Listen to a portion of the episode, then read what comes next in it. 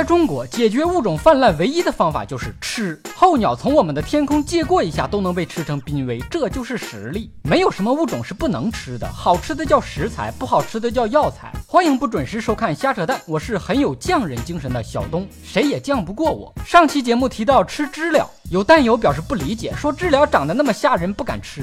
我当时就笑了，长得再吓人还能有你吓人吗？长得再吓人的生物也逃脱不了吃货的口条。想想小龙虾的悲惨命运吧，是时候也好好开发一下知了的新吃法了。麻辣知了、蒜香知了、十三香知了、椒盐知了，隔壁邻居的小孩都馋哭了。你要是再敢宣传一下高蛋白的知了，滋阴壮阳、补肾固精，知了慢慢就会成为像燕窝一样的滋补佳品。走亲访友你不拎上几盒知了，你好意思进门吗？今年过节不收礼，收礼只收小知了。开吃吧，很营养的。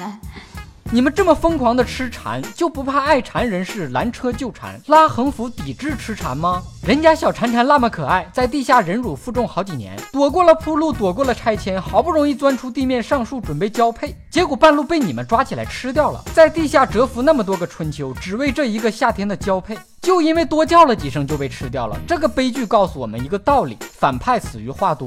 我在这也要呼吁大家，不要这么疯狂的吃蝉了，要是真吃灭绝了怎么办？我们不为自己着想，也要为子孙后代着想啊！给蝉留一条活路，让子孙后代也尝尝蝉的味道嘛！多么希望人们把吃知了的精神头用来吃一吃蟑螂，我绝对要感谢他一辈子。我都感谢你八辈祖宗。以上部分内容纯属瞎扯淡，好看的小哥哥小姐姐们别忘了转发、评论、飞弹幕、双击关注、点个赞。有弹友留言说希望长点，听不过瘾。